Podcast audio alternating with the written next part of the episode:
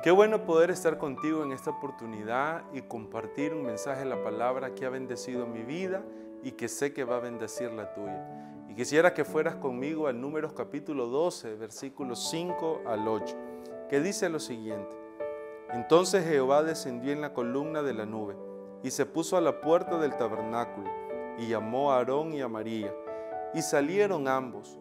Y él les dijo, oíd ahora mis palabras cuando hay entre vosotros profeta de Jehová, le apareceré en visión, en sueños hablaré con él. No así a mi siervo Moisés, que es fiel en toda mi casa, cara a cara hablaré con él. Qué poderoso es poder ver esta escritura y cómo refleja el anhelo de Dios para con nosotros. Dios siempre quiere hablarnos todo el tiempo. Dios quiere comunicarse con nosotros. Dios quiere hablar a tu vida, a tu familia, a tu matrimonio. Dios quiere hablarnos. Por eso es importante estar apresto a lo que Dios está hablando, a lo que Dios está diciendo. Cuando leemos esta porción de la Escritura, miramos cómo el Señor le dice a Aarón y a María, yo le voy a hablar a mis profetas, yo les voy a hablar a través de visiones y a través de sueños. Pero es interesante ver lo que después dice. Dice esta escritura que será diferente con Moisés, porque con Moisés le hablará cara a cara. Cuando yo leía esto, la pregunta que venía en mi corazón era esta. ¿Cómo hago para que Dios tenga esa, ese nivel de comunicación conmigo?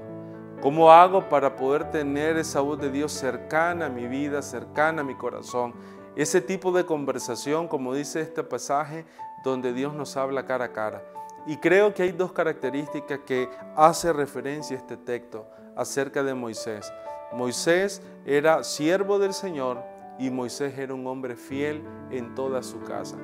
Si hoy el anhelo de tu corazón es que Dios te hable directamente, si hoy el anhelo de tu corazón es poder tener tiempos de intimidad con el Señor, donde esos tiempos de intimidad produzcan una transformación, un cambio, una mejor manera de vivir, lo que vamos a requerir desarrollar en nuestro carácter, en nuestra persona, es convertirnos en lo que era Moisés o como era Moisés, en un hombre que era siervo de Dios. Esa palabra siervo quiere decir alguien que está atento, alguien que está apresto a, a ser usado en ayudar a otros, pero también en ser un hombre fiel en, en medio de donde Dios se está moviendo. La palabra fiel significa en, su significado, alguien que proporciona estabilidad y confianza. La palabra fiel significa alguien responsable que asume lo que Dios le asignó. La palabra fiel, me gustó mucho este significado, es como un bebé que se afianza en los brazos de sus padres, alguien que se puede establecer. Yo quisiera decirte en esta oportunidad, Dios quiere comunicarse contigo, Dios quiere hablarte, Dios quiere tener una conversación cercana, no lejana. Dios no, es, no está lejanos a nosotros, Dios quiere estar cerca. Pero para eso necesitamos desarrollar ese corazón confiable, ese corazón fiel, ese corazón de siervo. Qué poderoso es saber que este año vamos a poder contar con esa voz de Dios, con esa visión profética de Dios que quiere direccionar tu vida. No te canses de buscarlo, no te canses de tener esos tiempos de intimidad, porque Dios quiere comunicarse contigo. Y cuando eso pasa, un cambio, una transformación acontecerá en tu vida y en tu casa.